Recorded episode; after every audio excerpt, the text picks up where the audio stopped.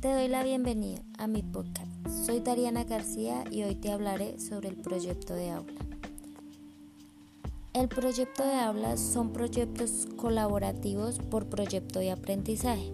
Son una didáctica que permite valiosa oportunidad y participar en la autoformación.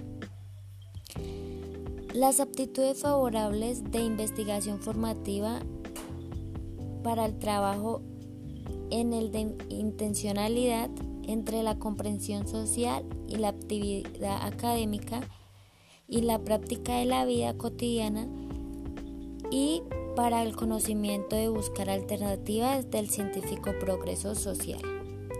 Fue un gusto haber estado un tiempo con ustedes, pronto regresaremos con más podcasts.